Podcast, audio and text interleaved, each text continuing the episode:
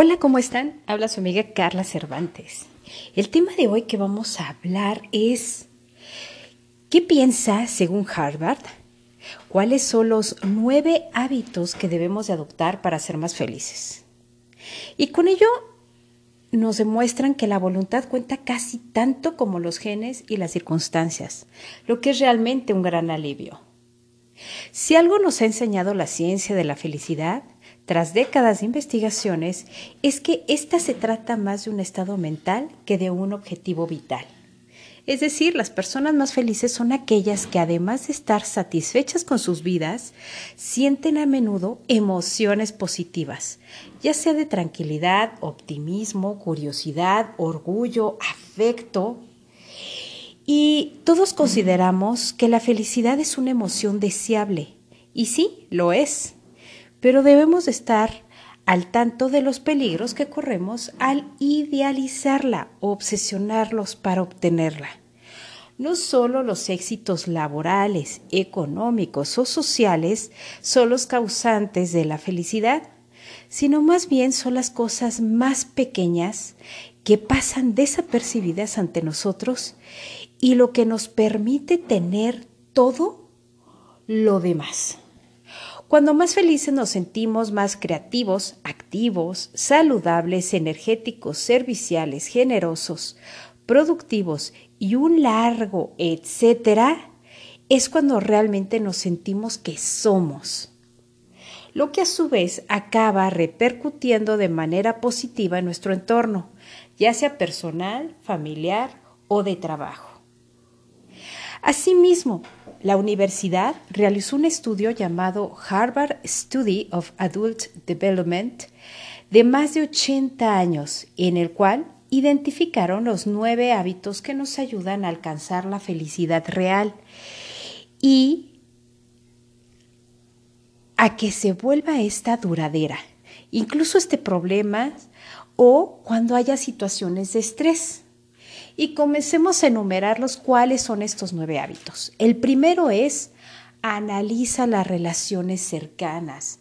Recordemos que quien nos rodea nos influye un 85% de lo que somos, así que hay que pensar bien quién está a nuestro lado. Y para entender cuáles son importantes para nosotros y cuáles están perjudicando y también cuáles personas están aquí y la necesitamos tener cerca para atravesar ciertos cambios. El punto número dos es trabajar en las relaciones casuales. Por pequeñas que parezcan también tienen un impacto, ya sea positivo o negativo, en nosotros. Así que lo suyo será echarles un ojo para hacer crecer las que nos hacen bien y deshacernos de las personas tóxicas y que nos hacen mal. El punto 3 es dominar el arte de conversar. Ya que a través de una buena conversación somos capaces de conocernos más a nosotros mismos y también a los demás y principalmente a los que están alrededor de nosotros. Saber qué pláticas tenemos, cuáles son las más importantes, es lo que debemos pensar Recordemos que los pensamientos se determinan por lo que hablamos. Así que veamos lo que decimos para ver qué es lo que está creando nuestro pensamiento. El punto cuatro es amabilidad y bondad hacia los demás. Un comportamiento amable es algo que está al alcance de todos y un aspecto fundamental para tener una vida más amena y feliz. Si despertamos de mal humor o con ganas de discutir, créeme que todo será usado en tu contra. Todo lo, todo lo que pase en tu día va a ser en contra tuya y te vas a poner de peor humor. Así que hay que despertar pensando que va a llegar todo lo maravilloso, creativo, lo próspero, lo que realmente te mereces, el lado positivo, para que puedas crearlo y generarlo y que el ambiente sea mucho más agradable para vivir. El punto 5 es voluntariado en causas que te gusten o te interesen. Así es, cuando nosotros nos damos tiempo para ayudar a los demás o nos involucramos en alguna causa que te interese, no solo genera una felicidad absoluta, sino contribuyes a que el mundo sea un mejor lugar, que tu entorno sea mucho mejor y te sentirás útil de manera colectiva con los que no tienes ninguna relación, ni de amistad ni afectiva, sino que vas a sentirte que estás dando un poco de, lo, de todo lo que tú estás recibiendo. El punto 6 es pedir perdón. Saber pedir perdón nos permite establecer mejores relaciones con nuestros pares. Y a veces cultivar las relaciones significa repararlas. Y repararlas a menudo significa pedir disculpas y hacer las paces es una sensación placentera. El pedir perdón te libera. A veces los rencores, el no le vuelvo a hablar, no quiero saber nada de esa persona, solo la vamos a traer cargando durante muchísimo tiempo hasta que encaremos las cosas y podremos llegar a disculpar, pedir perdón y si alguien nos hizo daño, perdonar. No significa que la tengas que ir a buscar para perdonarla sino con tan solo tú, desde tu intimidad, en tu cuarto, en tu oficina, donde te encuentres y digas donde quieras que estés, te perdono y quiero sentirme liberada, sano, perdono y libero esta situación con esta persona y me siento completamente feliz de este proceso. Esto te ayudará a poder sentirte mucho mejor. El punto 7 es preguntar todo. La curiosidad abre puertas y nos hace conocer nuevas oportunidades, personas y experiencias. Preguntar lo que no sabemos para entender más lo que nos rodea nos hace sentirnos más plenos y satisfechos una vez que descubrimos la respuesta. Además, una persona que sabe algo que otras personas no, te hace sentir mucho más feliz. ¿Por qué? Porque tienes el conocimiento de algo que otros no. Eso es bueno, fomentar una cultura, fomentar el conocimiento de todo y de cualquier tema es algo que te va a garantizar felicidad. El punto 8 es expresar amor. Sabemos recibir amor y que esto nos genera placer, tranquilidad y felicidad pero llena mucho más el poder expresar lo que sentimos a las personas más importantes para nosotros. Yo siempre he dicho que el amor, el verdadero amor es cuando tú tienes el placer de dar ese sentimiento o esa atención a otros por el simple hecho de hacerlos felices. Obviamente tenemos que lograr esta empatía o este sentimiento de expresión sin dañarnos a nosotros. Muchas veces lo hacemos a costa de nosotros mismos y esto no genera felicidad, sino te vas vaciando, vas perdiendo esa oportunidad de darte amor a ti mismo. Así que debes de sentirte primero feliz contigo mismo para poder demostrar a otros ese amor.